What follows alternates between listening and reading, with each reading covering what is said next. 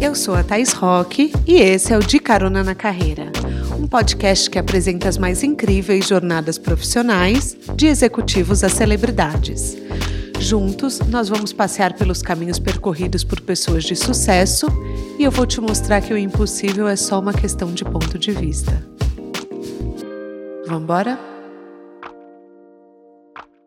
Hoje a minha carona vai além desse planeta Terra, rumo aos astros, porque o destino profissional da minha convidada estava escrito nas estrelas, antes mesmo dela nascer. Eu explico. O pai da Isabela Mesadri é astrólogo e programou o nascimento dela para o signo de Leão, para que ela tivesse o mesmo signo que ele. E não é que até a mesma profissão ela seguiu? Fez faculdade de publicidade e propaganda, carreira em que foi muito feliz, mas em determinado momento começou a se frustrar. Então embarcou em cursos de autoconhecimento, largou a profissão e se jogou de vez na criação de conteúdo. Desde 2016, ela passou a oferecer cursos de astrologia, começando por um curso básico com o seu pai e hoje em dia seu principal foco é o Calendastro, que é um clube de assinatura de previsões e aprendizado sobre mapa astral que ela lançou em 2020 e pasmem, caroneiros, rapidamente se tornou a maior assinatura de astrologia mensal do Brasil. Em 2018, ela se especializou em astrocartografia e foi a primeira brasileira mundialmente certificada nessa vertente, começando a trazer o tema de forma pioneira para o Brasil. Ao todo, a Isa já teve mais de 45 mil alunas nos seus cursos e segue se dedicando a eles e criando novos projetos com muita paixão. Vamos embora entender como ela se transformou nesse sucesso? Apertem os cintos que é a estrada da Isabela já começou.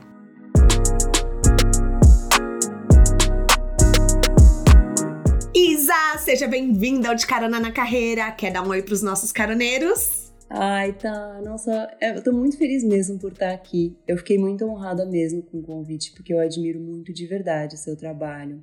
E, e, sabe o que eu amo muito também? Essa introdução que você sempre faz, né, sobre os convidados. É, eu acho muito linda e muito é, a sua essência libriana, né? Você exalta as pessoas, você faz as pessoas se sentirem em casa, super à vontade. E me lembra muito algo que eu, eu tenho focado muito em fazer cada vez mais ultimamente, que é de celebrar as minhas conquistas, né? Ouvindo Sim. você falando até uma timidez, assim, sabe? Porque. Mas é, é raro, eu, vezes... parece que é um crime celebrar as conquistas, é, né? É, hoje em dia parece que as pessoas se conectam muito mais falando de coisas ruins, reclamando e tudo, do que se a pessoa falar algo bom, né? Se falar uhum. algo bom, a pessoa já fica, às vezes, meio, nossa, né? Calma aí, fala alguma coisa ruim pra gente poder se conectar, né? Mas a gente tem que é, se motivar a falar cada vez mais sobre coisas boas e celebrar quem a gente é, né? Mas você sabe que eu, a filha de uma amiga minha adora dar estrela na escola, tem nove anos. E daí ela ama ficar dando estrela, ficar fazendo ginástica olímpica. E daí ela chegou em casa super triste e falou: Mãe, as meninas na escola disse que eu, disseram que eu me acho. E daí ela, ela ficou tão mal, porque ela falou: Eu quero que a minha filha tenha confiança de ser quem ela é, que ela possa uhum. ser artista, se ela quiser dar estrela, dar cambalhota, pular. Mas uhum. eu também uhum. entendo que as meninas se sentam, se sintam talvez inibidas. Então uhum. é muito uhum. difícil você deixar a pessoa viver a essência dela, né? Uhum. Por que, que ela se acha só porque ela dá estrela, porque ela gosta de, de expressar a arte dela? É muito delicado, a gente vai sendo castrado desde pequeno, né? Vai, vai, vai muito. E eu sempre tive esse medo, muito até por ser leonina, que as pessoas falam que leonino se acha que leonina é arrogante. Então eu, com meu ascendente escorpião, que dá uma quebrada também, eu vou, você vai reparar que eu vou falando as coisas, eu vou metendo astrologia no meio, mesmo quando a pergunta não é astrologia. Não, então vamos já contar para os caroneiros que antes da gente agendar, a gente teve que agendar quando o sol saiu de não sei da onde, que você falou, não, daí não vai estar tá mais em peixe. eu falei, ai meu Deus do céu. Eu amo, eu amo, eu amo gravar, fazer as coisas que são importantes, que eu quero colocar um carinho super especial em datas boas astrologicamente. Então, Mas assim, você também repara se a lua, por exemplo, tá minguante, tá nova, isso você também repara ou não? Também, também. Se a lua tá minguante, em geral, não é nem muito legal a gente marcar é, coisas que vão precisar de muito, muita energia, porque a gente acaba, às vezes, precisando se recolher um pouco mais, respeitar um pouco mais nosso ritmo. Não significa parar de fazer as coisas, mas talvez fazendo um ritmo um pouco mais acolhedor, né? Eu tô muito animada para sua entrevista, porque eu acho você a cara do podcast. Porque você fez faculdade, aí você mudou de profissão, Aí você se encontrou. Mas vamos falar um pouco para os caroneiros como que surgiu o Invertiza, que foi seu primeiro uhum. projeto na internet. Então, tá. O Invertiza foi, era o nome que era o meu perfil antes, né? Que era uma época que eu tava praticando muito yoga e eu gostava muito de fazer invertidas, então tinha muito essa analogia, né? De você, com, claro, o trocadilho com o Isa, mas de. Com, o intuito era que o projeto ajudasse as pessoas a enxergarem as coisas sob uma nova perspectiva. E a forma como surgiu foi quando eu tive coragem de sair de uma situação bem difícil que eu estava vivendo, que eu acho que talvez muitas pessoas que estão ouvindo a gente possam se identificar. Eu estava num trabalho em que eu estava muito infeliz, muito infeliz. Foi em uma das agências que, que, eu trabalhei. Eu trabalhei em muitas agências maravilhosas, mas essas especificamente foi muito difícil. Eu estava muito sobrecarregada, uma situação muito complicada mesmo, porque eu ainda era estagiária na época, mas ao mesmo tempo era tanta coisa, tanta demanda que eu saía, é, tinha que faltar na faculdade, eu comecei a ter ansiedade. E na época me doeu muito a ideia de sair desse trabalho em poucos meses, porque a gente tem muito essa ideia na cabeça de que não pode não, manchar o currículo, é, é, não pode manchar o currículo. Eu fico pensando em quantas pessoas estão passando por isso, né? Eu cheguei a trabalhar em outras agências super bacanas depois, mas nesse momento específico, né, apesar de ter sido muito difícil, foi muito importante na minha vida, porque não só porque né, foi nessa agência que eu conheci meu marido, inclusive, ah, meu atual marido. A gente ah, então vocês se conheceram antes de você bombar na internet. Antes, antes. Eu até ah. brinco que os nossos mapas, a nossa sinastria, dialogando, que ele ajuda a impulsionar minha carreira e eu ajudo a impulsionar dele também. Porque na astrologia tem dessas, né? Os mapas se conectam. Então, todas que as pessoas que estão ao seu redor, os mapas é, delas e os seus estão trocando, né? Dialogando uhum. entre si.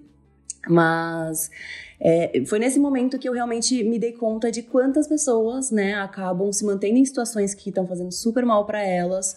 É, e eu senti muito dentro de mim que eu queria criar algo para ajudar a inspirar elas a terem coragem, né, de viver vidas que elas realmente amem. Eu lembro claramente que esse era meu, meu pensamento principal. Era quando eu tava começando, não era tão forte ainda essa questão de nomadismo digital, sabe? Mas eu via esse movimento começando a ser criado e eu senti muito isso. Nossa, eu quero criar algo que aos poucos vai me ajudar a ter uma vida mais livre, né? Que eu vou poder uhum. trabalhar de qualquer lugar e que eu vá ajudar as pessoas a buscarem sua própria felicidade. Eu pensava muito isso. Se eu for dormir e tiver ajudado uma pessoa a ser mais feliz, né? A se motivar e ir atrás do que ela realmente quer, meu dia já vai ter valido a pena. Não, porque às vezes as pessoas têm a ilusão de que você precisa ter, tipo, 500 mil pessoas te seguindo, que você precisa é. ter um é. monte de gente. Nessa época você não, você não tinha essa, entre aspas, ganância de querer não, ter, nem... ajudar muita gente. Não, eu comecei muito despretensiosamente, sabe? É, e é muito louco pensar, né? Eu, até, eu fico até emocionada de pensar que graças a esse movimento que eu criei lá atrás, sem nem saber tão bem, né, o que eu tava fazendo, uhum. hoje eu consigo ajudar muito mais que uma pessoa por dia, né? É Sim. É muito especial pensar isso. Mas quando você decidiu assumir o Insta como ferramenta de trabalho, você tinha, vamos fazer aqui um entre aspas, tá, caroneiros? Apenas apenas, entre aspas, 15 mil seguidores. E você não monetizava uhum. os posts. Como que você pensava em ganhar dinheiro? Porque fazer essa mudança, assumir o Insta como ferramenta de trabalho, é um passo muito importante, né? Você tá assumindo as rédeas total da sua carreira. Uhum, sim.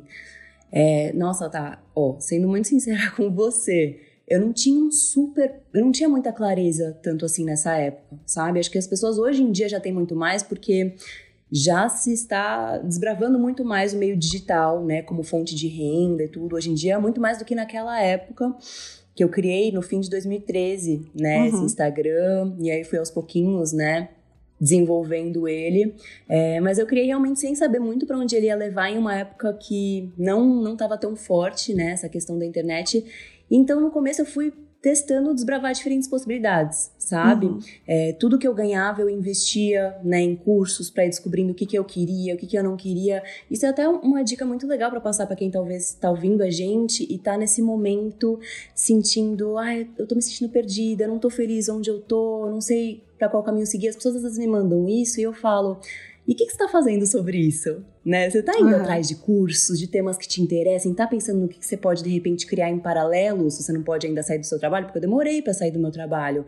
É, mas você pode ir criando coisas em paralelo é, e, e testando, né? Eu sempre conto que antes de eu sair de vez do meu trabalho em agência, uhum. ainda faltavam dois anos para eu me formar na faculdade, tá? E eu já sabia que eu não ia querer mais ser publicitária, mas eu falei, não, eu vou me formar e mesmo que não seja publicitária trabalhando em agência ou com marketing, eu aplico tudo que eu aprendi, obviamente, com no certeza. que eu faço, a gente sempre uhum. aplica, né? Mas o que, que eu fazia? Eu trabalhava em agência o dia inteiro já como efetiva, eu tinha faculdade quase todo dia à noite. Na terça noite, que era minha noite livre, que eu não tinha aula, eu fazia curso de formação de terapeuta em Ayurveda. De fim de semana eu fazia curso de yoga. Nos finais de semana que eu tinha livres eu fazia outros cursos. Por quê?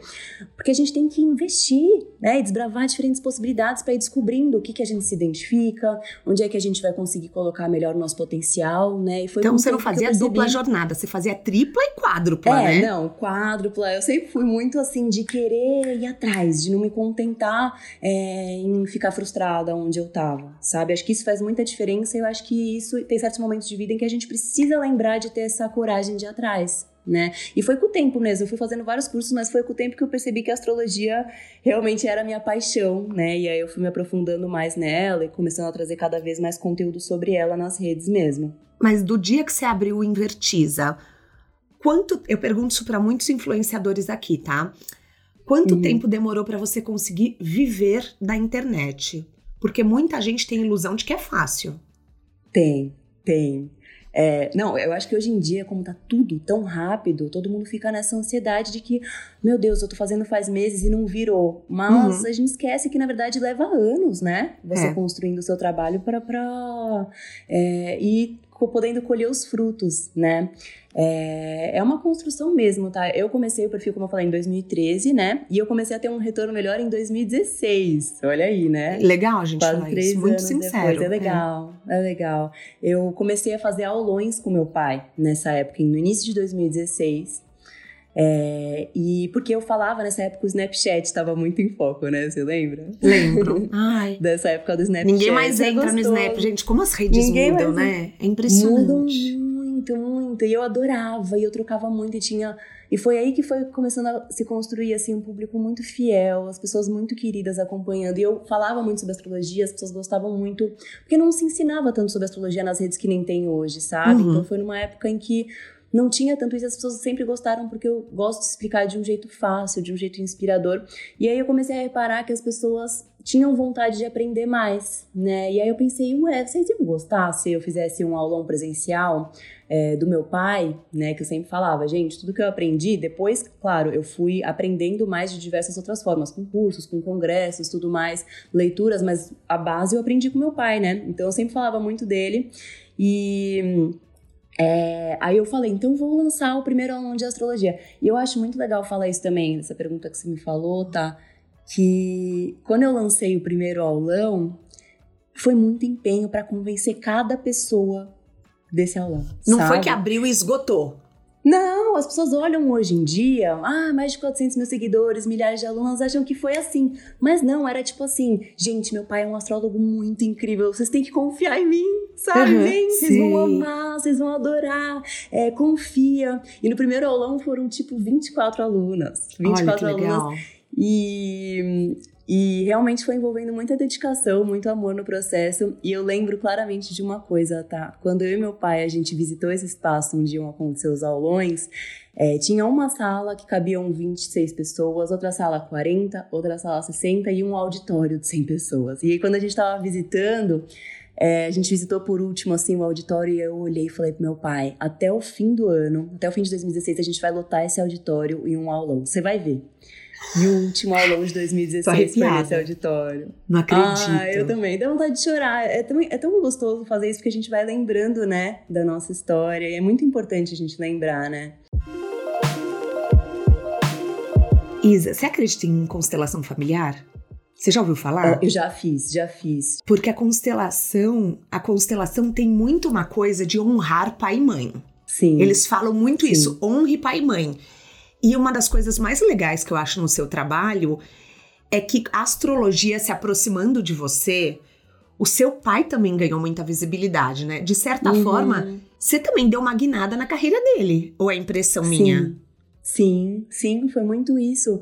É, isso aconteceu sim, e, e, até falando nisso em honra pai e mãe, eu sou muito grata ao meu pai, tá? Ao meu pai e à minha mãe também. Meu pai, que se chama Luiz Loceiro, minha mãe Rosana, que eu até sempre falo que a carreira veio do meu pai, mas o jeitinho de falar, amoroso tudo mais, entre várias outras coisas vieram dela também. Minha mãe sempre me incentivou muito na vida, sempre foi minha maior incentivadora.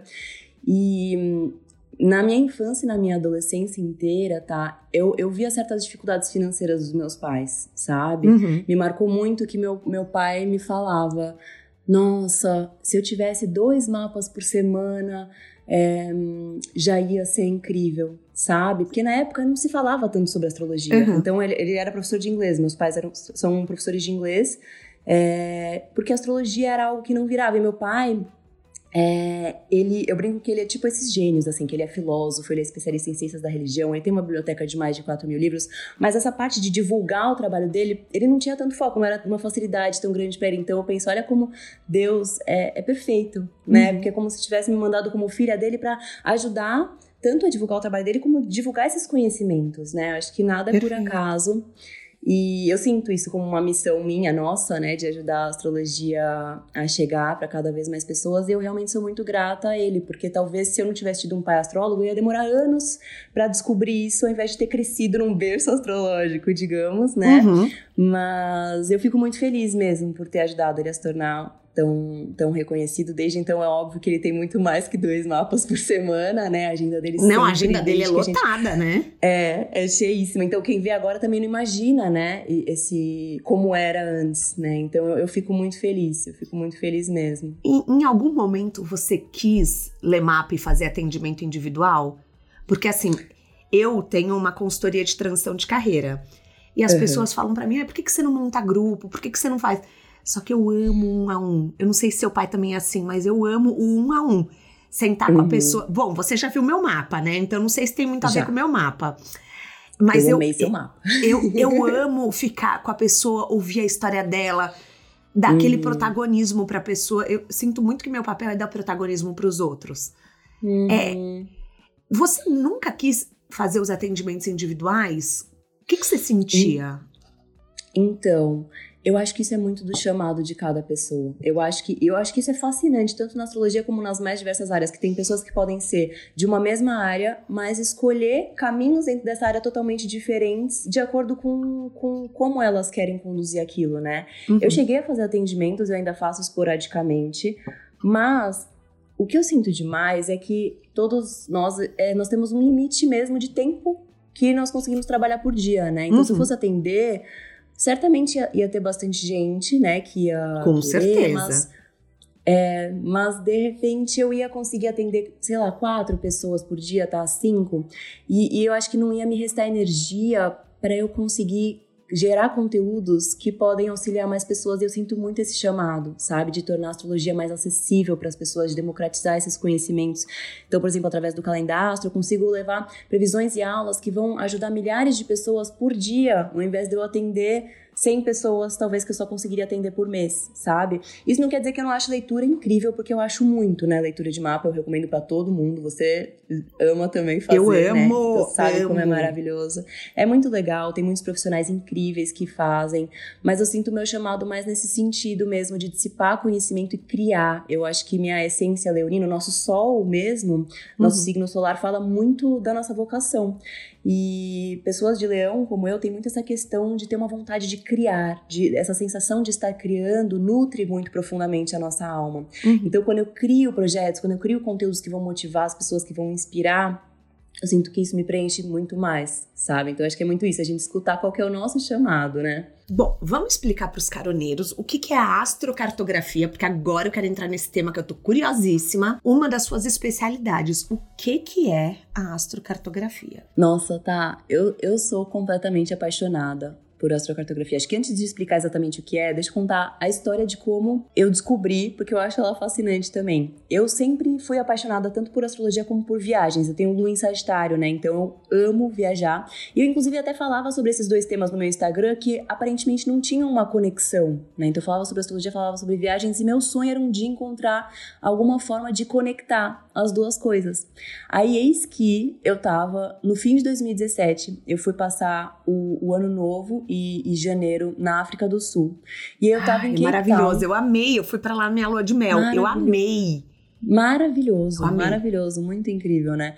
E aí Olha isso, do nada. Eu tava assim, mexendo no celular e eu caí em um conteúdo sobre astrocartografia. E quando eu vi, sabe aquele momento que você, que você começa a tremer?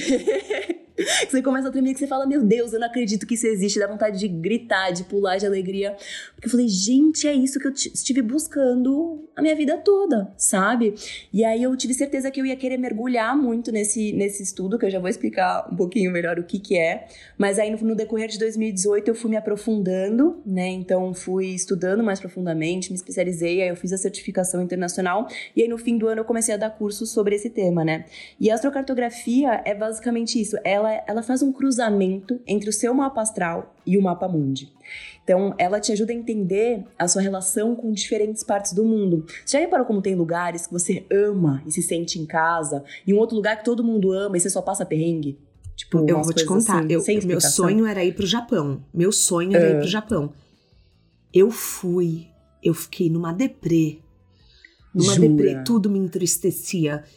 Tudo me entristecia. Foi uma semana que eu passei, assim, eu falava, cara, o que, que aconteceu comigo nesse lugar? Porque não é uhum. normal.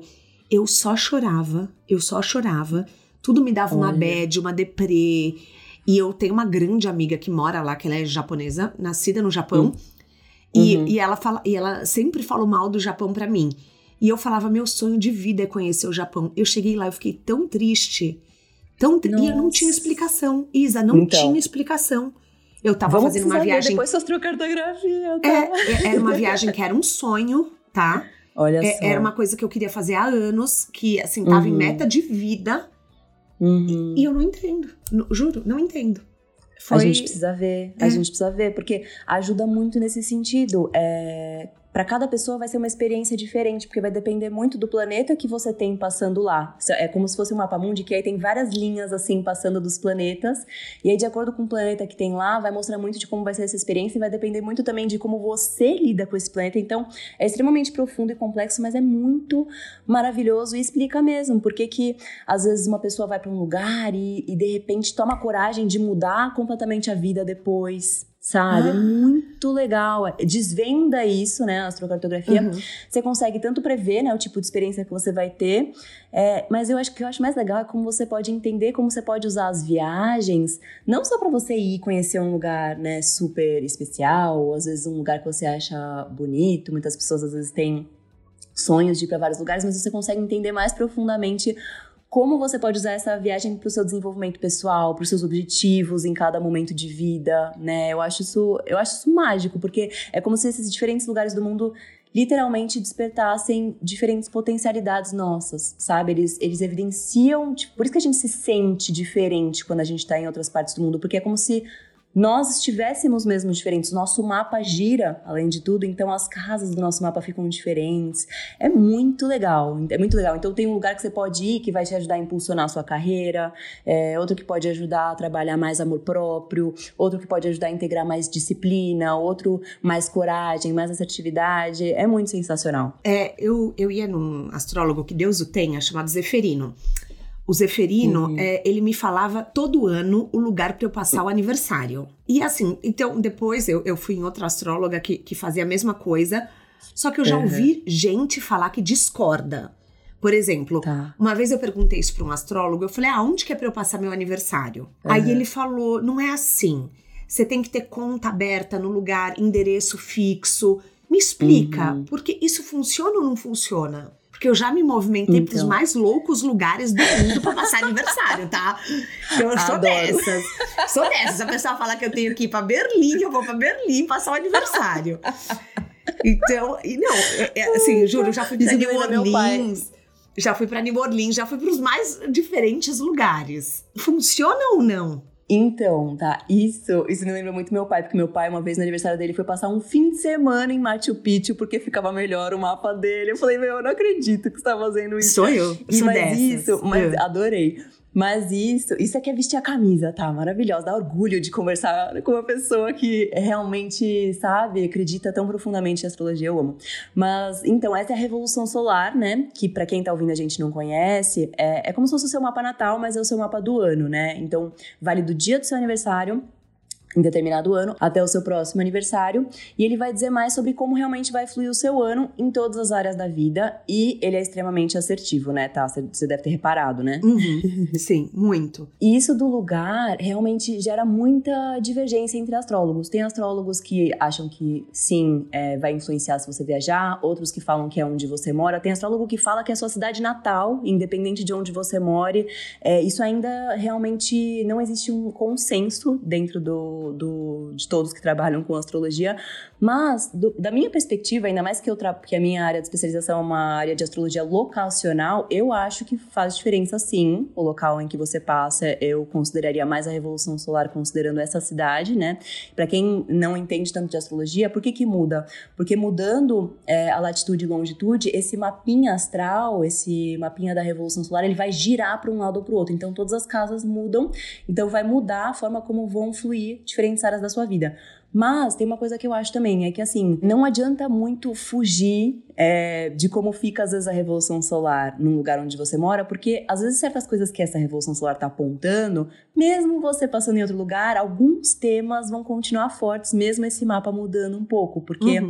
é como se é como se fossem coisas que vão estar em foco na sua vida nesse ano e não tem como fugir de certas coisas que a gente precisa viver. Então, às vezes a pessoa vê um, um escorpião no meio do céu no mapa, se ela for passar na cidade que ela mora, ela pensa, ai, é, será? Escorpião é um signo super intenso, queria uma coisa mais fluida, mais tranquila na carreira. Aí vai, passa em outro lugar é, que tá em Capricórnio, mas Plutão tá lá em Capricórnio no momento. Plutão é o regente de escorpião, ou seja, tem alguma coisa que precisa ser reinventada, transformada profundamente na carreira naquele ano e não tem muito como fugir disso, sabe? Isso acontece bastante, mas claro que ajuda, assim, dependendo você passar em certos lugares faz, faz diferença, sim, pode ajudar a ficar mais interessante a Revolução Solar. Hoje você mora na praia. Você escolheu a Uhum. dedo o lugar? Olha, tá, se eu te disser que apesar de ser uma distância curta, a gente morava em São Paulo e veio aqui em Ilha Bela, apesar de ser uma distância curta, tem mudanças tanto no meu mapa como no do Gil, meu marido. É, a gente tem signos interceptados no nosso mapa, que é quando não tem nenhuma casa cortando em determinados signos, e pros dois, quando a gente se muda pra cá, eles não ficam mais interceptados, que é muito bom tanto pra mim como pra ele. A gente integra mais energia de certos signos que a gente poderia ter mais dificuldade morando em São Paulo. Então, sim, teve uma melhoria aí. Não, porque é, é próximo, né? A gente, É, eu é imaginaria que próximo. seria a mesma coisa, mas olha que interessante. Mas tem, às vezes as pessoas até na astrocartografia falam, ah, mas eu preciso viajar para outros lugares do mundo para sentir diferença, mas não. Mudanças, é, em geral, precisa ser pelo menos uns 300 quilômetros para fazer diferença, mas já faz diferença.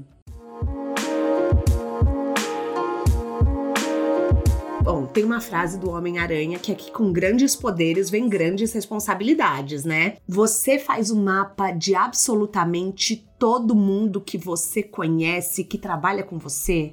Como que é?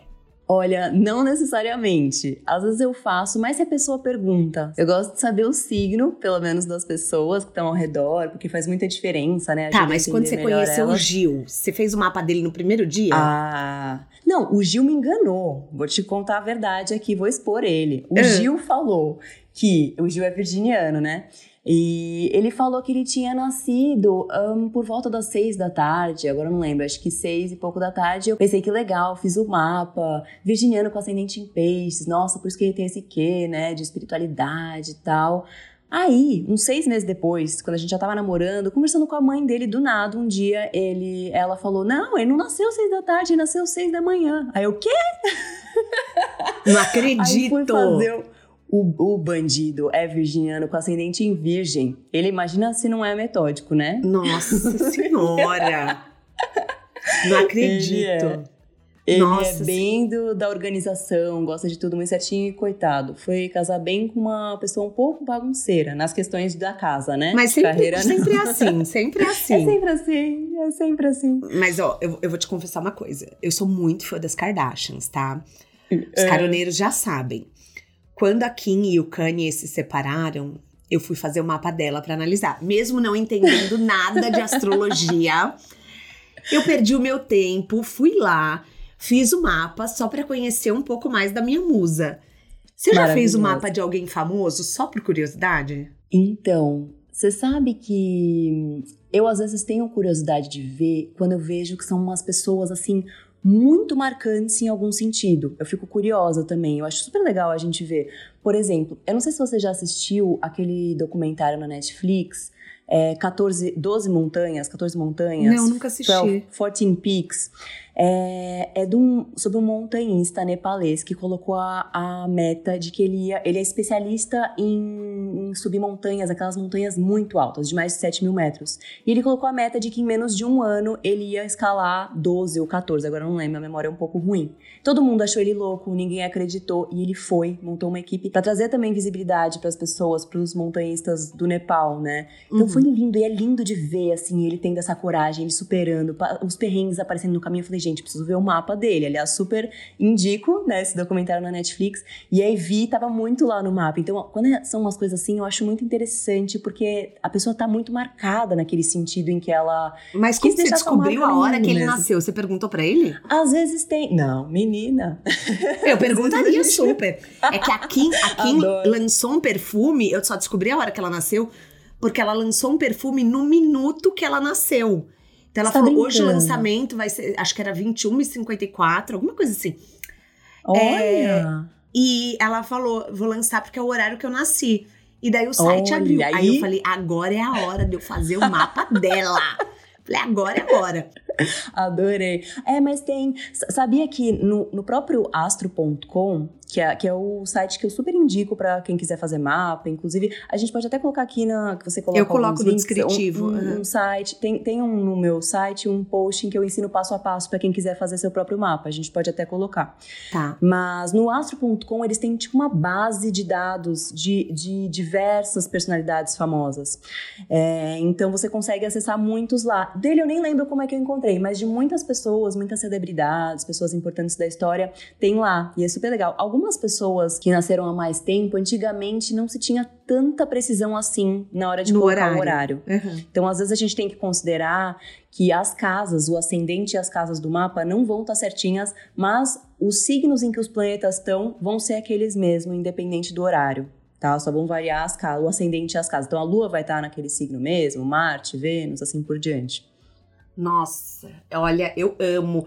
Eu, eu tô fazendo, eu vou te contar, eu tô fazendo um curso de tarô agora. Quero mandar um beijo pra minha Ai, professora Tati. E uhum. porque eu, eu, assim, eu adoro descobrir as coisas do sobrenatural. Eu só uhum. nunca aprendi a ler mapa, eu, eu sou assinante do calendastro, tá? Então, porque eu não tenho esse dom mesmo, eu olho o mapa e não entendo nada. Não sei uhum. nem quais símbolos são de cada signo. Mas eu quero dar a dica para todo mundo que tá ouvindo, o calendastro da Isa é ah. maravilhoso. Então, assim, aquele dia que você não sabe o que, que tá dando de errado, eu vou lá e eu escuto o calendastro, eu falo, ah, eu falo, sabe, eu boto de manhã, dou um playzinho, vou fazendo minhas coisas, vou ouvindo. Da onde surgiu essa ideia, Isa? Essa ideia surgiu, olha que louco. Quando meu bebê, Kael, tava com três meses, vai vendo a doideira da pessoa. eu, eu, lancei o podcast quando o bebezão, meu filho, o Bernardo, tava com quatro meses. Então eu te entendo. Então. O que, que acontece? Eu acho que eles, na verdade, trazem muitas coisas que. muitas inspirações é, para as nossas vidas também. Aquele papo de que os mapas se conectam. Os filhos também escolhem a gente por uma razão e vêm transformar muita coisa na nossa vida, né? Mas veio no início de 2020 a gente sabia do ponto de vista da astrologia já há alguns anos que 2020 ia ser um ano tenso. A gente só não sabia exatamente o que, ia acontecer. Se ia ser guerra civil, se ia ser o grande desastre natural, se ia ser pandemia, mas a gente sabia que alguma coisa tensa ia acontecer. E começou a me vir isso. Sabe quando vem? Você deve ter sentido isso toda vez que você vai criar um projeto uhum. também, a coisa começa a vir. E aí eu com o bebê de três meses falando, não, não, não, não, não vou me comprometer com algo dessa dimensão. Começou a vir o chamado de que eu precisava criar algo que fosse ajudar a astrologia a ser é, mais acessível mesmo, transmitir conhecimento, porque é algo que ia ser importante para inspirar e trazer motivação para as pessoas. E foi antes de estourar a pandemia, foi, foi em fevereiro que veio a ideia. Em março eu comecei a gravar tudo e quando eu lancei foi quando estava começando mesmo tudo. Eu não sabia exatamente o que ia ser, porque a gente só foi descobrir mesmo, uhum. entender melhor a partir de março, abril. E aí veio esse insight muito forte, tá? E aí eu falei, eu tentei negar, tentei negar, só que eu falei, não, quer saber? Então vamos nessa. Acho que tem horas que a gente tem, tem que ter coragem, né, de criar o que a nossa alma tá pedindo, mesmo que a gente não consiga entender tão bem. E foi muito surreal. As pessoas me falam hoje, falam, Isa, eu acho que talvez eu só tenha sobrevivido à pandemia, muito graças a você e o calendário. Foi fundamental. Criei vários movimentos na minha vida que foram importantíssimos. Começar a fazer terapia, que eu sempre indico muito. Enfim, diversas questões que, que foram ajudando genuinamente as pessoas. Eu fico muito feliz com isso, sabe? Que a gente vai entendendo, né? Por que, que a gente sente que a gente precisa criar determinadas coisas na vida. Mas o, o Brasil está passando por um momento muito difícil, Isa. Quando que isso vai passar? Porque assim, me dá muita tristeza as pessoas não terem mais orgulho de ser brasileiras. Uhum. Tem, tem, a coisa assim, hoje em dia, até o verde e amarelo é polêmico. Uhum. Então, e antes a gente tinha o carnaval, o futebol. E o futebol, com todo respeito, não tá mais dando orgulho pro povo brasileiro, entendeu? Faz tempo que a gente não ganha uma Copa. Tem alguma explicação astrológica para o que a gente está vivendo? Então, tá. É, muitas pessoas até perguntam isso do ponto de vista da astrologia, né? Por que, que isso está acontecendo? Quando que isso vai melhorar? Muitas pessoas até perguntam também. É, e tem sim, sempre tem explicações astrológicas para o que está acontecendo no Brasil, no mundo. E é, eu adoraria dizer que vai ter um momento em que tudo vai ficar lindo, harmônico, maravilhoso. Mas é, apesar de astrologia mundana, né, que é essa área da astrologia que analisa mais países, né, o mapa astral de países, porque os países têm mapa astral também, né? O uhum. Brasil, por exemplo, é de Virgem por conta do 7 de setembro, mas também tem um mapa de Escorpião por conta da proclamação da República. É, por exemplo, São Paulo é de Aquário, é no aniversário da cidade, né? É, e tem essa área que analisa, é, não é a minha área de especialização, mas é, mesmo assim, eu não vejo a gente chegando no momento em que tudo vai passar e voltar a ser como era antes. Nem sei se tem como voltar, porque a gente sempre passou por muitos desafios, né, como Sim. brasileiro. Parece que a gente, o povo brasileiro, nasceu para viver certas questões intensas mesmo, né?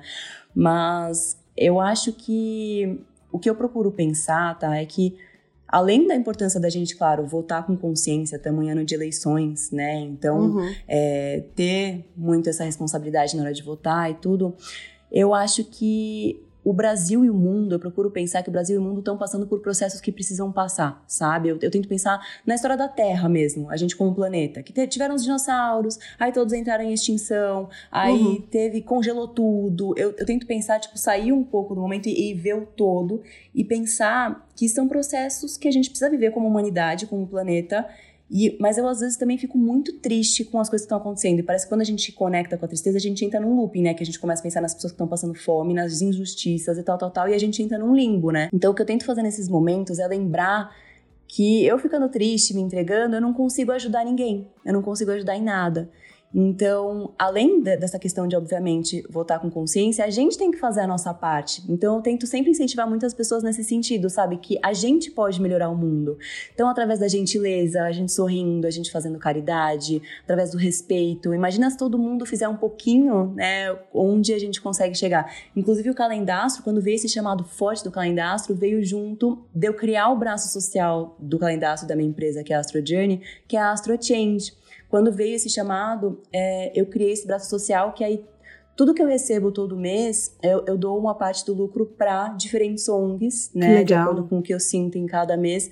Porque é justamente isso, a pessoa está investindo em autoconhecimento e ela também está ajudando o mundo a se tornar um lugar melhor, sabe? Eu acho que todos nós, eu tô dando esse exemplo porque como um incentivo mesmo para quem está ouvindo a gente. Às vezes a gente se frustra muito e aponta o dedo e tem que apontar mesmo, tem que cobrar, né, que os nossos governantes, todo mundo faça o seu trabalho bem feito, mas a gente também pode fazer, né? Se todo mundo fizer um pouquinho, às vezes se você é, trabalha numa empresa, incentivar, né, fazer um grupo incentivar a criar algum projeto social ou você as suas atitudes no seu dia a dia, tentar consumir, sei lá, menos plástico, é, diminuir a carne vermelha. A gente pode fazer coisas que ajudem a melhorar o nosso planeta e precisa mesmo, né, tá? Porque senão o nosso planeta tá indo para um caminho não muito legal, né?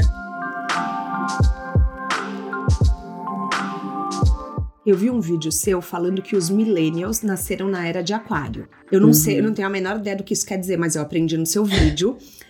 que é assim, sem paciência para scripts, para roteiros, uhum. com o foco em ser feliz, muito feliz o tempo todo, uhum. inclusive no trabalho.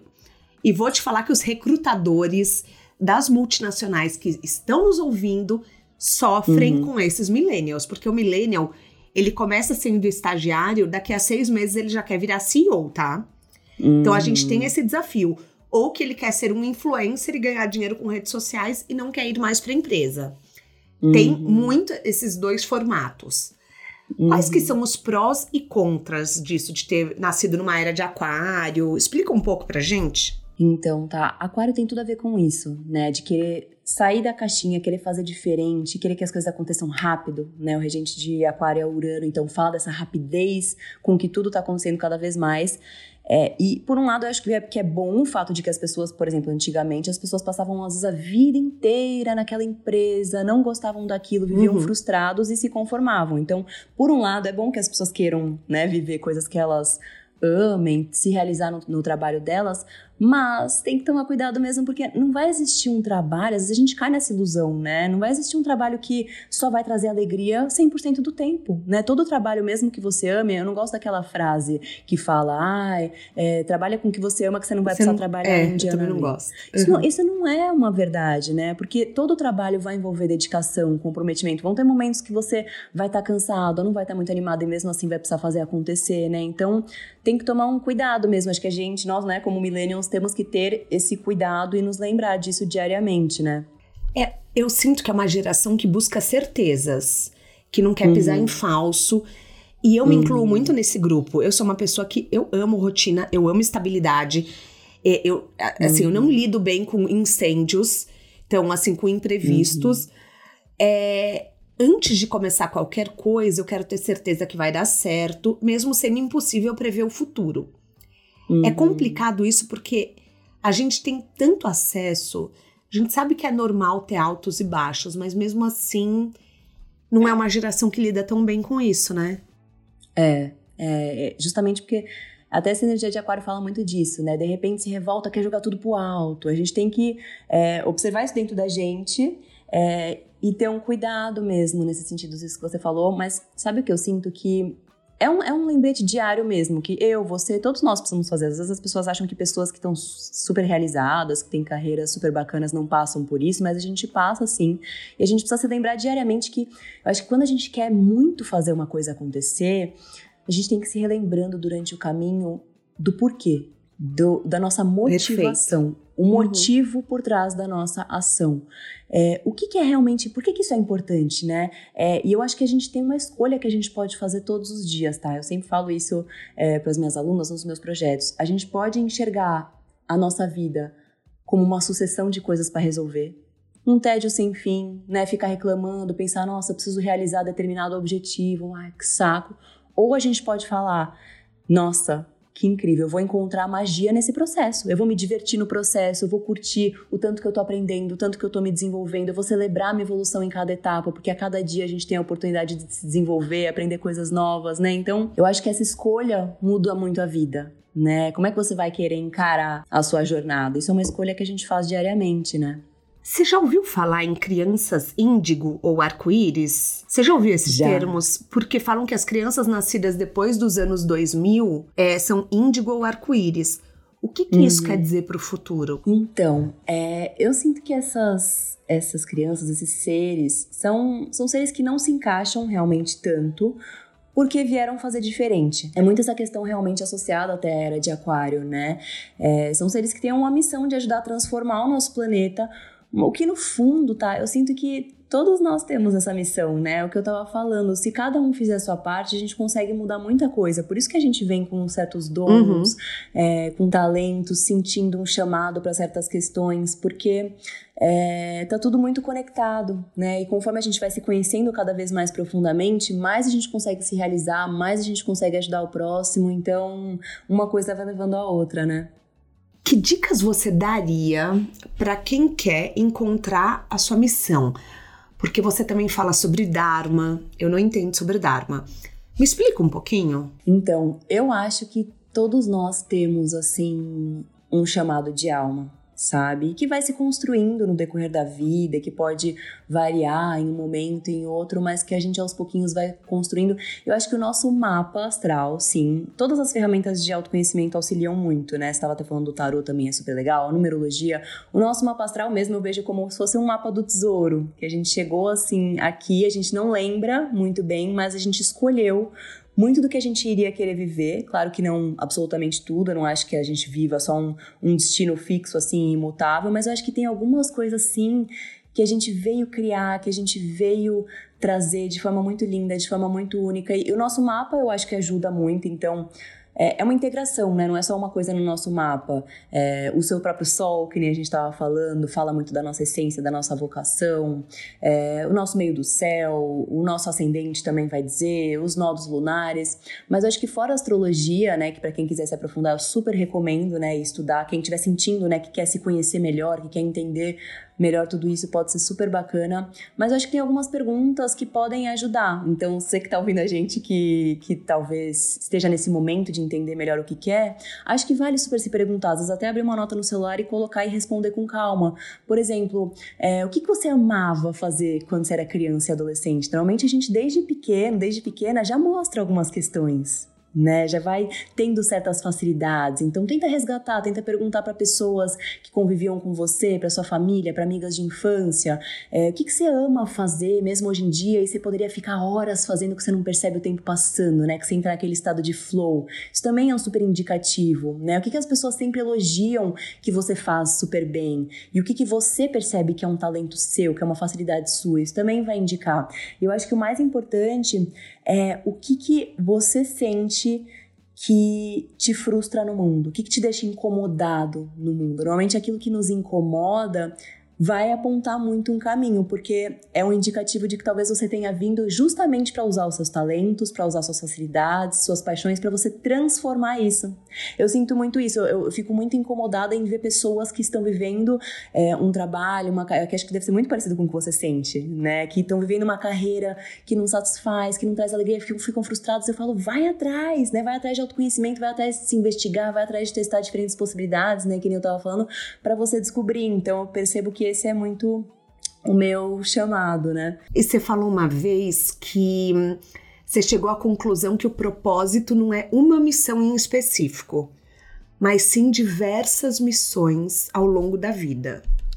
Por quê? Então, eu, eu acho que é justamente porque é, se a gente fala só em um propósito, parece que só gera frustração né? Porque dá, a pessoa vai falar, bom, se, se eu tenho que ter um propósito, então eu não tô vivendo ele, então. Porque eu não tô me sentindo feliz o tempo todo, né? O que a gente tava falando, né?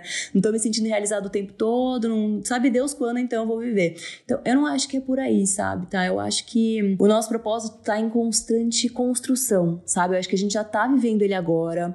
E aí, de acordo com as nossas experiências, as nossas conexões, as pessoas que a gente vai conhecendo, as coisas que a gente vai aprendendo, a gente vai lapidando cada vez melhor o que a gente realmente quer entregar pro mundo, sabe? E isso pode mudar. Às vezes as pessoas se frustram por chegar um momento em que elas, nossa, eu não, eu não quero mais, não quero, não suporto mais isso que eu tô fazendo agora, quero fazer uma coisa totalmente diferente. Minha vida foi uma mentira? Não foi. Eu só acho que a sua alma tá querendo crescer. Ela tá precisando viver diferentes experiências porque ela tem diferentes sentidos em que ela quer evoluir agora. E o que você viveu até agora não é em vão, né? Porque tudo traz aprendizados que a gente usa nas novas etapas, né? E vai, a gente vai amadurecendo. Então, tudo faz parte da nossa missão, né, tá? Mas às vezes dá uma sensação de, por exemplo, se você começou um projeto, você tem que ir com ele até o fim da vida. Sabe? Uhum, uhum. É, e, e às vezes acaba, às vezes se encerra. É, eu tinha um projeto antes é, que chamava Meu Propósito, que eu amava, que eu gravei muitas histórias no YouTube, mas acabou, acabou, encerrou para mim e E depois eu comecei o de carona na carreira, que hoje faz sentido para mim. Daqui a cinco anos, talvez não faça mais. Sim. E não, e não significa que não vai ter sido importante. Que nem quando um relacionamento termina, né? Exato. Não significa que não deu certo. Significa que É. deu certo enquanto precisava dar, né? Exatamente. Tem uma. Uma vez eu ri muito assistindo uma palestra sua que você contou que você fez uma formação em yoga Uhum. e depois você se desesperou porque todo mundo queria fazer aula com você, mas você não queria dar aula. E eu acho importante a gente falar disso aqui, porque Sim. nem todo curso precisa ser para os outros. Sim. Às vezes o curso pode ser só para você, para o seu desenvolvimento, para o seu propósito. E você Uhum. concorda? Sim, sim, totalmente. É, até como eu tava contando, né, naquela época que eu fazia muitos cursos, depois sempre continuei. Eu amo aprender. Eu tenho até essa lua em Sagitário. Sou, você também deve ser apaixonada por aprender, né, com a sua lua em Gêmeos, que você Eu contou. amo. Tá, já, tá, já me deu uns spoilers do mapa dela, então eu tô falando aqui com, embasamento, tá, gente? Com embasamento, gente. Eu amo. Eu, eu, eu era tão assim de gostar de aprender que eu achei que eu ia seguir vida acadêmica quando eu era mais nova. Que eu fui fazer pós-graduação. Aí, quando eu fui começar o mestrado, minha mãe falou: chega, você vai virar estudante profissional? Chega. Ela falou: você precisa ir trabalhar. Aí Você foi que precisa eu. compartilhar também tudo isso que você tá aprendendo, né? Também. Às vezes a gente tem uma tendência a ficar absorvendo, absorvendo, mas o mundo precisa, né? Disso É. que a gente tanto Precisa absorve. dessa, é, dessa troca de energia, né? É, total. Mas isso dos cursos é muito isso. Eu, eu fiz muitas formações, muitos cursos. Formação como terapeuta em Ayurveda, curso de massagem ayurvédica, é, curso de cristais, energética das cores, é, formação em reiki, diksha, um monte de coisa. Nem tudo eu aplico na minha carreira hoje, mas todos foram fundamentais para que eu pudesse me tornar quem eu sou mesmo. Por exemplo, eu não atendo é, aplicando reiki nas pessoas, mas o meu filho, toda vez que tá doente, eu posso aplicar reiki nele, sabe? É, o curso de yoga, por mais que depois eu tivesse percebido, eu falei, gente, não, eu não tenho perfil. Eu, eu não tenho perfil. Uhum. Nunca que eu vou conseguir acordar às seis da manhã, que nem as professoras de yoga acordam, entendeu? Já começa por aí. Já começa por aí, né? Já Uhum. começa por aí. É, a gente vai percebendo, só que a gente precisa testar. Né? A gente precisa testar, porque senão a gente nunca vai descobrir. E o Uhum. curso de yoga eu posso não trabalhar, mas me ensinou muito sobre presença, né? Sobre a importância da gente se manter vigilante para não achar que sempre precisa de mais e mais e mais para ser feliz. É, e foi graças ao curso de yoga, inclusive, que eu consegui tomar a decisão de sair da última agência na qual eu trabalhei, que eu falei. Não, não dá mais. Eu era redatora na época e eu fazia campanhas para carros de luxo. Então imagina, durante a semana eu tinha que fazer campanhas para convencer as pessoas de que elas é, precisavam de um carro de luxo para elas serem felizes. E de fim de semana, no curso de yoga, eu aprendia: você não precisa de nada para ser feliz, você já tem tudo dentro de você. Aí chegou uma Que hora que minha cabeça começou a dar contraditório. É. Eu falei, gente, não é isso que eu quero. Não é nisso que eu quero colocar a minha energia. E pelo amor de Deus, né? Você que é publicitária, publicitário, tá ouvindo a gente, não tem problema nenhum você trabalhar com isso, contanto que você esteja feliz. Essa é a questão. É, Contanto que faça a gente sentido, tem que né? estar feliz, tem que fazer sentido pra gente, né? O importante é você não se permitir estagnar, caso você perceba que tá sentindo uma, uma super frustração no seu trabalho atualmente, né? Então, não para. Eu sempre falo isso pras pessoas e eu acho que é, talvez seja uma das mensagens mais importantes aqui hoje, tá? Não para de testar novas possibilidades até você encontrando o que te traz essa realização, né? Então, estuda, estuda, estuda. Eu sempre falo que todo investimento em cursos, leituras, é, tudo isso retorna mil vezes pra gente. Não é um gasto, é um investimento, né? E Uhum. não só torna a gente profissionais muito mais incríveis, mas ajuda na nossa evolução como, como seres humanos mesmo, né, tá?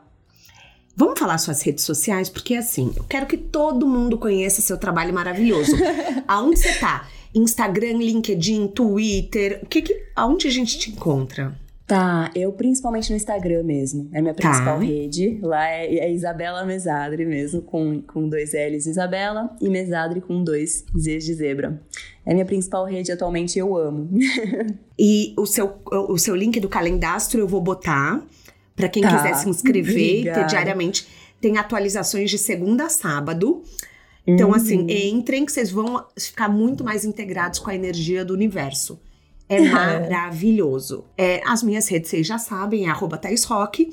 E também tem o Clube do Livro, chamado De Carona no Telegram, Se você ainda não se inscreveu lá, vai que é maravilhoso. Eu amo. Foi, inclusive foi por causa do seu clube do livro que a gente se conectou. Que a gente se conectou, porque a, a gente indicou o mesmo livro no mesmo o mês, mesmo né? Livro. Olha a sincronia, né? Como nada acontece por um acaso, né, tá? É, a gente começou a ver, acho que na mesma época, uma outra, as pessoas marcando a gente, que estavam lendo Amores é. Verdadeiros. Ah, que, que aliás, né, não, não podemos recomendar mais. Eu amo. Fica a dica desse livro. Vou deixar o link no descritivo do podcast. Amores Verdadeiros é um livro lindíssimo. Sensacional. Lindíssimo. E foi aí, e, e sabe que foi engraçado? Que aí eu, que aí que eu comecei a te seguir. Eu falei, como é que eu conhecia essa maravilhosa antes? E aí eu, eu, comecei a escutar os podcasts. E o primeiro que eu escutei foi o da Thalita Rebouças. Ai, é, que inclusive me inspirou muito para uma jornada que eu tô vivendo agora, né? Uhum. Aliás, que eu é quero saber. Então... Você tem um livro no forno com a paralela. Tem. Como que tá sendo a jornada de escrita? Então, tá. É, eu tô escrevendo esse livro é, olha, só, só a história desse livro daria um, um, papo inteiro aqui, porque toda vez que a gente escolhe dizer sim para algo novo, para algo que a nossa alma está pedindo, os aprendizados são infinitos. Então, me veio um chamado muito forte, foi um resgate, na verdade, até aquela pergunta que eu fiz aqui sobre a importância de você resgatar os seus sonhos, né, as suas vontades desde que você era pequena, desde que você era pequeno. Isso aconteceu muito comigo. Eu voltou isso para mim muito recentemente de um ano e meio para cá que eu sempre sonhava, eu sempre falava quando eu era adolescente que um dia eu ia ser escritora de ficção. E eu simplesmente deixei isso de lado. Olha isso, como muitas vezes a gente deixa isso de lado, mas quando retorna é porque é a hora certa de voltar. Porque me voltou muito essa, essa vontade, porque eu falei, gente, é, eu quero ajudar a astrologia a chegar cada vez mais de formas novas para as pessoas, para que possa alcançar cada vez mais pessoas. E eu poderia escrever um livro de astrologia ou de astrocartografia, por exemplo, que não tem ainda é, no Brasil, convencional, é, mas eu não sinto essa vontade, né? Por uhum. isso que a uhum. gente também às vezes tem que não tem que ficar se cobrando, a querer se encaixar ou se culpando por não querer fazer as coisas como talvez ficasse mais legal, mais profissional aos olhos dos outros. Não, me veio essa vontade de escrever um romance e de ensinar astrologia e astrocartografia através de um romance. Por quê? Porque vai ficar mais fácil para as pessoas absorverem, elas vão se divertir no processo enquanto elas aprendem e vai ajudar também a astrologia a chegar para novas pessoas. Porque eu quero Sim, muito que ajudar, né, para que novas uhum. pessoas consigam ter acesso a essa ferramenta, né?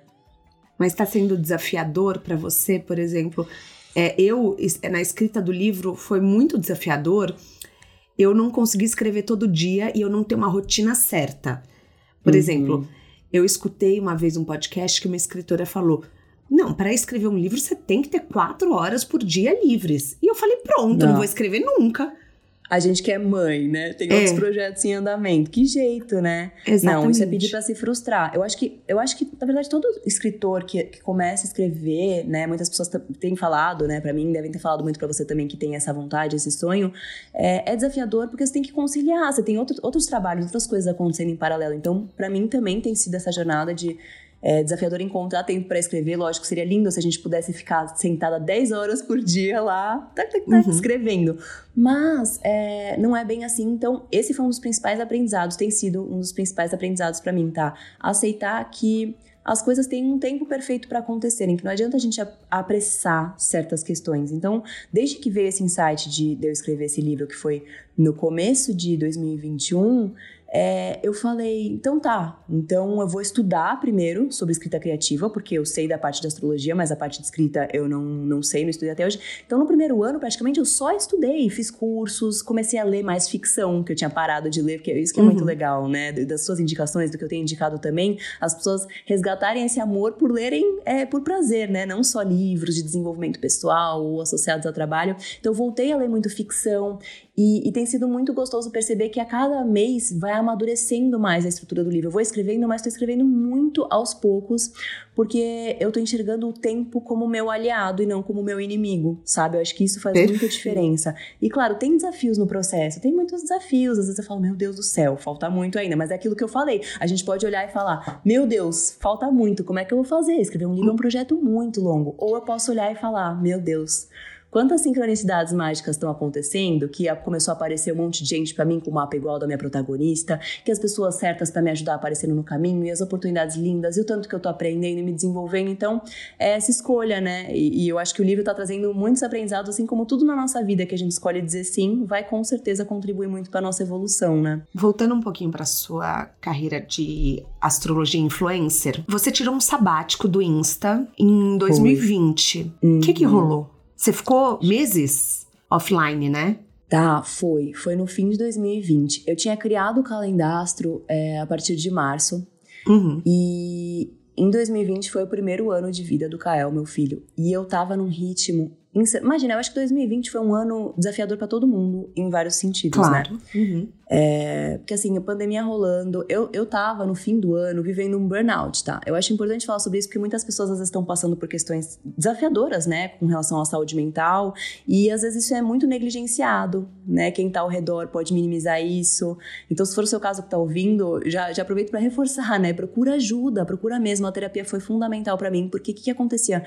Eu tava no meu limite, assim, eu tava muito exausta, eu tava com é, o Caio pequenininho, mamando, né, lá em Livre Demanda, eu tava gravando 45 aulas por mês no calendastro, Nossa. porque eu gravava as previsões e gravava sobre cada signo em cada casa no mês. Então, por exemplo, no mês em que o sol tava em leão, eu gravava sobre ascendente leão, leão na casa 2, aulas longas, demandava planejamento. A gente tava morando em São Paulo, numa casa com uma acústica horrível, então eu não conseguia gravar, gravar de dia. Eu tinha que gravar de madrugada. Não podia ir pra estúdio porque era pandemia. Também não podia sair de casa porque o bebê podia precisar mamar. Então, sabe esses, esses períodos que... É, é, no momento que você está vivendo, às vezes, uma situação muito desafiadora, às vezes nem você consegue conceber direito aquilo uhum. que você está vivendo. Você, além Sim. de tudo, fica se cobrando achando que você não tá fazendo o suficiente. Mãe passa muito por isso, né? Não, e não fazendo é... o suficiente, gravando de madrugada, fazendo é, livre demanda. De Olha a loucura! Não loucura, loucura. E ainda me culpava porque eu trabalhava porque não tava 100% do tempo com ele. Cabeça de mãe, né? Vai, e de mulher, eu acho que mulher é, se cobra naturalmente muito mais, Se cobra mais, muito né? mais, eu também acho. Muito. E aí, e aí foi chegando no fim do ano, eu fui percebendo que eu tava assim, no meu limite. E aí eu falei, eu preciso tirar alguma coisa para que eu possa respirar. O que, que eu posso tirar? Não posso tirar, obviamente, meu filho, não posso parar o calendastro, que é um projeto que eu me comprometi, que eu amava, só que era isso, estava demandando muito de mim. Então eu falei, o Instagram todos os dias chega fim de dia e eu sinto que eu não fui suficiente, porque além de tudo eu não consegui gerar conteúdo pro Instagram. Então eu falei, eu acho que eu preciso tirar um tempo off para eu conseguir respirar, para eu conseguir, uhum. tipo, é, voltar, sabe, me restabelecer. E aí eu falei que eu ia desativar, foi em outubro, e não, sem saber quanto tempo eu ia tirar, eu acabei ficando três meses off. Eu voltei em fevereiro de 2021, quando a gente estava prestes a se mudar aqui para ilha, inclusive. E hum, foi fundamental, tá? E olha que coisa louca. Dez dias depois que eu desativei, uma pessoa muito querida para mim, que inclusive é taróloga também, adorei que você falou que você tá fazendo curso de tarô, que é a Veroca, me mandou uma mensagem. Olha isso, me mandou uma mensagem falando: Oi, Isa, tudo bem? É, eu tava fazendo uma meditação hoje no amanhecer e me veio uma mensagem muito forte que eu preciso te passar. E essa mensagem é que você, esse seu tempo off é para escrever um livro. Aí eu fiquei toda arrepiada, né? Nossa, não acredito. Fiquei toda arrepiada, mas fiquei aterrorizada ao mesmo tempo, porque eu falei, pelo amor de Deus, eu só preciso... eu só preciso descansar, gente. Parem de me mandar descansar. mensagens do que é, fazer. É, mentores, me deem uma trégua aqui, pelo amor de Deus, que eu preciso, assim, sabe, voltar à vida. Mas eu falei, nossa, sério? É, eu até fiz um post no Instagram esse dia sobre isso, porque aí eu falei, eu falei, mas eu não tenho certeza, assim, eu sempre tive vontade de escrever, mas eu, eu não tenho muita certeza sobre o que, que eu escreveria. Aí ela falou, Isa, é, os perfeccionistas nunca acham que estão prontos. Escreve seu livro, você veio para isso. Aí eu falei, nossa. nossa. Aí, que, aí que eu comecei a resgatar tudo que eu te falei. Que eu, nossa, é uhum. verdade, eu sempre sonhei em ser escritora. E aí voltou essa ideia que eu sempre brincava. Eu falava, ah, um dia eu vou fazer uma série, um livro em que eu vou ensinar astrologia através da ficção. Aí quando veio isso, eu falei, então por que não? Né? Por que, por que não? E aí, olha como tudo acontece por um acaso. Talvez se eu não tivesse respeitado é, uhum. a minha energia e a minha intuição, não tivesse tirado esse tempo off, eu não teria aberto espaço para esse insight vir. E desde então eu venho também mantendo uma relação mais harmônica com, com o Instagram. Eu não me cobra estar tá lá super presente todos os dias, que nem eu tava antes de ser mãe, por exemplo, porque eu acho que é desumano a gente, depois de ser mãe, achar claro. que a gente consegue manter o mesmo ritmo, né? Mas porque eu também fui me dedico, tô me dedicando cada vez mais nesse processo de estruturação e de escrita do livro, né? Uma vez eu li uma frase que você falou que quando você era pequena você falava pro seu pai que vocês iam criar um império da astrologia. Uhum. E é exatamente isso que tá acontecendo, né? Você uhum. é uma dessas pessoas que materializam muito o que sonham? Tá, muito, muito. Mas sobre, sobre essa questão do império, é, já falo sobre essa questão de materializar. Mas isso do império, eu sinto muito que esse império hoje é muito mais algo nosso. Não é, não é só meu, não é do meu pai, é muito nosso. De todas e todos que se apaixonam cada vez mais por astrologia, sabe? Que usam astrologia tanto para se conhecerem como para viverem melhor, de forma mais alinhada. Porque quando a gente vai fluindo, né, e não lutando contra, né, o flow do universo, por exemplo, na lua minguante se respeita mais, na lua crescente vai dar mais um gás, na lua nova, quando ela tá nos dias dessa fase nova, aproveita para semear e começar coisas boas na nossa vida. Tudo flui, né? E, e, as pessoas, eu vejo as pessoas muito empenhadas em ajudarem esses conhecimentos a chegarem além, sabe? Eu acho muito lindo ver que as minhas alunas todo dia, dezenas, colocam nos stories o wallpaper do dia no calendastro, é, compartilham as reflexões, elas indicam o trabalho, elas espalham inspiração. Eu acho que no fundo é, é, um trabalho conjunto para todo mundo ser cada vez mais feliz, sabe? Eu acho que não existe uhum. esse negócio de que ah, o outro tá feliz, você fica, é, fica mal porque o outro. Acho que quanto mais pessoas felizes, melhor o mundo fica. Então eu acho que é, tanto a astrologia como outras ferramentas de autoconhecimento tem muito a auxiliar. Então, acho que esse império é muito nosso, sabe? Uhum. E sobre materializar, é, eu, eu sempre senti muito isso, sabe? Como que você faz essa materialização? Explica um pouco desse segredo, porque as pessoas querem materializar os sonhos. Qual que é um uhum. caminho para isso? Olha, o segredo, isso é, é algo legal para vocês anotarem também, vocês estão ouvindo, que é um segredo muito importante, muito importante. Às vezes, você quer muito uma coisa na vida, só que você fica falando, ah, eu quero muito, eu preciso, já com um pesar, já com uma dificuldade no caminho.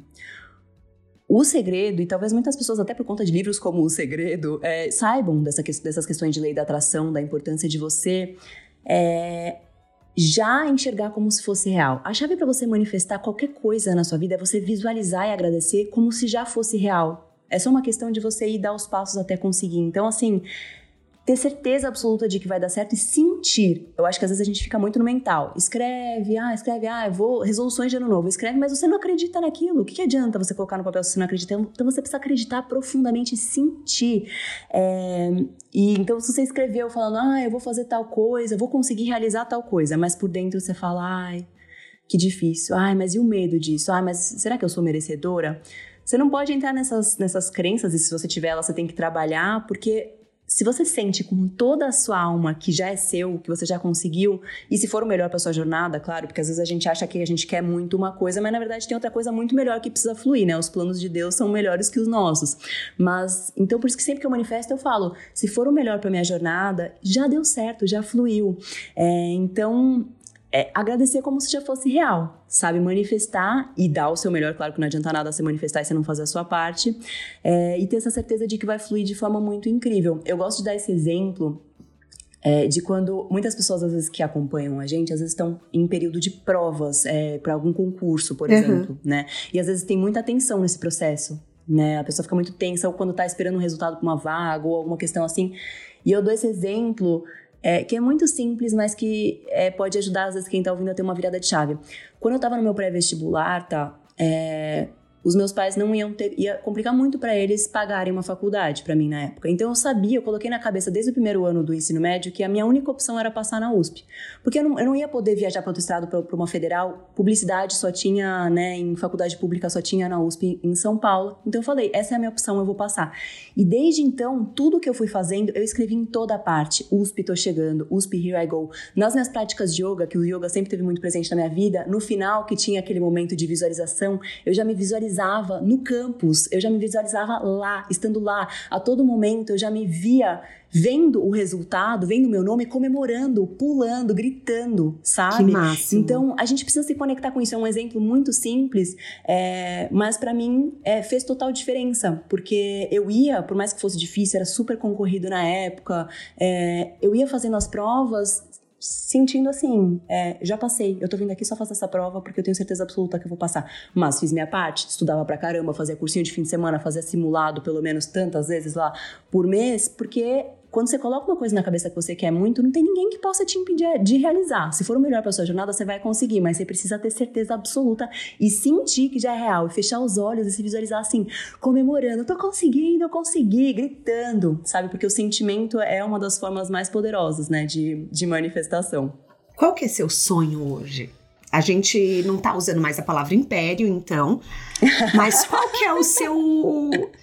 Assim, aonde você vê a astrologia te levando? Hoje, se eu te disser que, assim, antes eu, eu tinha muito essa questão do sonho, sonhar muito grande, os sonhos me moverem e continuam movendo. Eu sempre falo até que é muito legal em toda fase de vida a gente ter alguma meta para nos mover, né? Porque a gente fica muito mais motivado quando a gente tá indo rumo a algum objetivo. Isso não significa que a gente não possa ficar feliz com tudo que a gente já tem. A gente tem que sim é, agradecer e ser feliz, mas eu acho que essas metas motivam, seja uma meta profissional, uma meta pessoal, em termos de saúde, enfim, tudo isso ajuda muito. Mas eu já me sinto muito realizada, sabe? Eu acho que hoje eu vivo coisas que, se, olhar pra, se olhasse para trás, né, minha versão adolescente falasse pra ela que eu tô escrevendo um livro de ficção, que eu vou ensinar astrologia, que eu. Nossa, é, é muito mais especial do que eu poderia imaginar.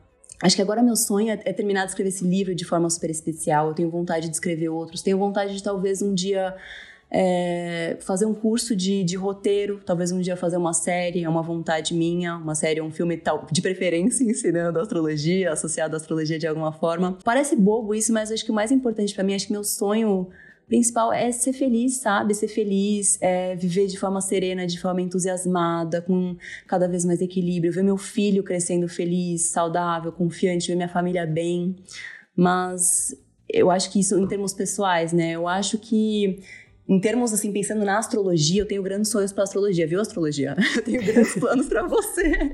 Maravilhoso. Eu tenho essa, essa, essa, vontade mesmo de ver a astrologia alcançando o mundo, sabe, tá? É, é, cada vez mais pessoas tendo acesso a esses conhecimentos, por isso que eu tenho cada vez mais essa vontade de democratizar, seja com os cursos, com o calendário, que é super acessível, livro, para chegar em mais pessoas, porque eu enxergo a astrologia e as ferramentas de autoconhecimento como ferramentas de evolução, na nossa evolução como espécie mesmo, sabe? Uhum. Porque é, imagina um mundo em que as pessoas, ao invés de ficarem perdendo anos e anos a fio tentando se encaixar, fazendo a coisa que vai agradar o outro, fazendo tal, tal, tal. Imagina se a pessoa já tem, se todo mundo cada vez mais já tem, desde mais novo, ferramentas para se desenvolver, para descobrir uhum. através do mapa os seus potenciais. Por isso que eu incentivo muito. Eu falo para as pessoas: a gente não tem o ciúme, não. Bora, criem projetos maravilhosos envolvendo astrologia. É, quem tem vontade, muitas pessoas que acompanham o meu trabalho, acho que elas veem o entusiasmo e se apaixonam também. Então, tenho muitas alunas que foram depois estudando mais, se aprofundando, viraram astrólogas. E eu falo, vai, é, vocês que são médicas, estudem astrologia médica, que a astrologia tem várias vertentes, né? A minha ah, é? especialização é na astrocartografia, mas tem a médica também, que é incrível, que pode ajudar é, em prevenção, pode ajudar também, junto com a, com a medicina normal, pode ajudar a acelerar determinados diagnósticos. Então, imagina um mundo em que a gente vai ter essa ajuda, né? Pedagogas implementando nas escolas para as crianças já aprenderem, para não que vá colocar a criança só naquele caminho que o mapa está apontando, mas mas oferecer de repente mais ferramentas para um caminho que o mapa da criança mostra que pode ser um super potencial dela, imagina que lindo, né? E a gente vai evoluindo como espécie mesmo, vai conseguindo realizar coisas cada vez mais maravilhosas, porque todo mundo vai conseguir viver os seus potenciais mais rapidamente. Então, é, acho que esse é o meu, meu sonho macro. Uhum. Eu diria Amém. que é esse, sabe? Não vou nem perguntar o que é sucesso para você, porque você já falou, agora já me deu uma é. aula. É, eu sinto que é tudo isso, um pouco de tudo isso. A gente tem um quadro aqui que chama Pneu Furado, que é assim: toda história, toda estrada tem o seu pneu furado, o seu erro. Uhum. Uhum. E que às vezes esse erro ensina mais do que um MBA, uma faculdade. Uhum. Qual que é o uhum. pneu furado que você considera da sua carreira? Algo que no final foi muito bom ter acontecido. Hum, então, tá. Eu acho que esse pneu furado seria uma dificuldade muito grande que eu tinha, sabe, de dizer não. Mas não só para os outros, mas para mim mesma, né? E as consequências que isso trazia para minha vida. Uma grande questão para mim é que minha cabeça é muito acelerada. Eu tenho muitas ideias de projetos a todo momento e claro, projetos muito legais, projetos muito inovadores. Mas conforme a gente vai amadurecendo, né, a gente vai percebendo percebendo que a gente não precisa implementar tudo de uma vez. E que se a gente tenta, por mais que tenham várias possibilidades maravilhosas, se a gente tenta fazer tudo, a gente acaba não conseguindo colocar energia em cada uma dessas coisas como a gente poderia. Então, tudo avança, o livro até Essencialismo fala muito isso, né? É, tudo avança muito pouco e muito mais lentamente. Enquanto que se a gente escolhe menos coisas para focar numa vez, talvez dois, no máximo três projetos macro para a gente colocar realmente nosso foco ali, esses projetos voam. E a gente consegue também ficar com a nossa saúde física, mental super em dia, né? Não fica num ritmo de vida super acelerado. Eu tenho essa facilidade em cair num ritmo muito acelerado e hoje eu tenho muito mais consciência, fico muito mais vigilante para não cair nisso, até porque o Kael é minha maior prioridade, eu não quero correr o risco, né, de comprometer meu tempo de qualidade com ele. Então, assim, antigamente eu já tive vontade de ter loja da Astro Journey de produtos astrológicos, levar grupos para viagens, ter espaço físico e direto vem muitas ideias que com certeza seriam incríveis, né? As pessoas iam amar, mas eu sempre tento voltar e pensar, será que isso vai fazer bem para mim, né? Será que isso está de acordo com o estilo de vida que eu quero viver? Porque eu não quero ter uma vida super acelerada com 300 mil pendências a todo momento, coordenando equipe gigantesca. Eu acho que minha equipe da Astro Journey tá super enxuta, maravilhosa, de seis pessoas, né? Cumprindo super bem os seus papéis, né? Tem o meu editor, a cópia, a designer, minha assistente, o suporte. Então eu sempre tento pensar nisso, sabe? É muito importante que a gente mantenha em mente que não é só realizar a ideia, o projeto, o sonho, e sim viver o dia a dia que é consequência da realização desse sonho. Então pensar não só no que a gente quer realizar, mas no tipo de vida que a gente quer viver. Por isso que como eu falei no começo, né? Vai, sim, estuda, desbrava, testa sim diferentes possibilidades, mas cada vez mais, quando você for percebendo o que você realmente quer, cuidado para não querer implementar trilhões de coisas de uma vez, porque as pessoas ficam até confusas com relação ao que você está oferecendo. Acaba demandando um esforço muito grande para conseguir explicar para todo mundo tudo isso. Então, se você foca em menos por vez, você consegue fazer com que cada uma dessas coisas prospere muito mais e tudo realmente flui de forma bem mais incrível. Na sua mala de viagem, um livro, um filme, um documentário, um TED Talk que mudaram sua vida não precisa ser relacionado à carreira. Ai, tá. Tem um livro que eu até sempre indico. Fora os livros da Taylor que amo também, né? Uhum. Mas são mais no sentido de ficção. Tem um livro que eu indico para todo mundo que é Grande Magia, ah, da Elizabeth Gilbert. Esse livro, ele me ajudou muito nesse processo de dizer sim pro livro. E eu acho que para todo mundo que quer viver uma vida com mais encanto, com mais magia, com mais entusiasmo, ah, ele é maravilhoso. Eu indico muito, não só para quem é, trabalha com criatividade, eu tenho vontade de realmente colocar um projeto criativo no mundo, mas acho que para todo mundo. Ele é muito especial, é muito inspirador. Eu amo. É, eu, espero eu que, amo. Eu espero que Liz Gilbert vem ser minha amiga. Eu não, amo você. Ela dá vontade de ser, dá vontade de ser mesmo. E a gente Nossa. lê, e é tão gostoso quando a gente lê um livro que nos transforma. Eu só posso desejar que quando terminando, né, e publicando meu livro ano que vem, que gere essa sensação nas pessoas também. Eu acho isso tão precioso quando o nosso trabalho consegue impactar, né, inspirar é, e trazer coisas boas, né, para a vida das uhum. pessoas. Uhum. Então, é isso que eu quero muito fazer cada vez mais. A gente chega ao fim da nossa carona. Isa, eu assim, eu quero ser sua amiga, tá? já somos, já, já somos. somos, já estamos criando uma amizade. Porque eu amo a maneira como você vê o mundo, como você encara os desafios, como você materializa os seus sonhos. Parabéns, não foi à toa que eu escolhi o seu episódio para encerrar a temporada. Ah. Eu te disse isso. Eu não, falei eu tô muito assim, honrada, sério. Eu eu queria muito encerrar com você porque porque você vê o mundo de uma forma diferente e acho que você hum. pode ajudar muita gente. Acho que esse episódio Nossa. vai ser muito esclarecedor. Obrigada. Sim, sim. E obrigada você também pelo convite. Eu admiro muito o seu trabalho. Acho que você, como uma libriana, está cumprindo sua missão lindamente. Lindamente. Já vi seu mapa e, de fato, posso dizer que você está cumprindo lindamente. E então sou grata. Eu agradeço junto com todos os caroneiros aqui nesse fim de temporada pelo seu trabalho maravilhoso e continue firme e forte também, porque nós, eu, você e todos nós, você que está ouvindo também, a gente tem muita diferença que a gente pode fazer no mundo. Então vamos fazer, vamos ter coragem de movimentar, de ir atrás do que nos realiza, porque a gente se realizando, a gente consegue tornar o mundo um lugar melhor também, inspirar todo mundo que está ao nosso redor. E quanto mais pessoas felizes, melhor o mundo fica, né? E assinem o calendastro. O link está no descritivo do podcast para vocês terem dias melhores. Se você chegou até aqui e gostou do tema de hoje, eu recomendo o episódio da Maria Helena Pessoa de Queiroz, que transformou sua arte em carreira. E eu também indico o episódio da Ellen Medeiros, que soube criar um produto digital e hoje é expert em branding.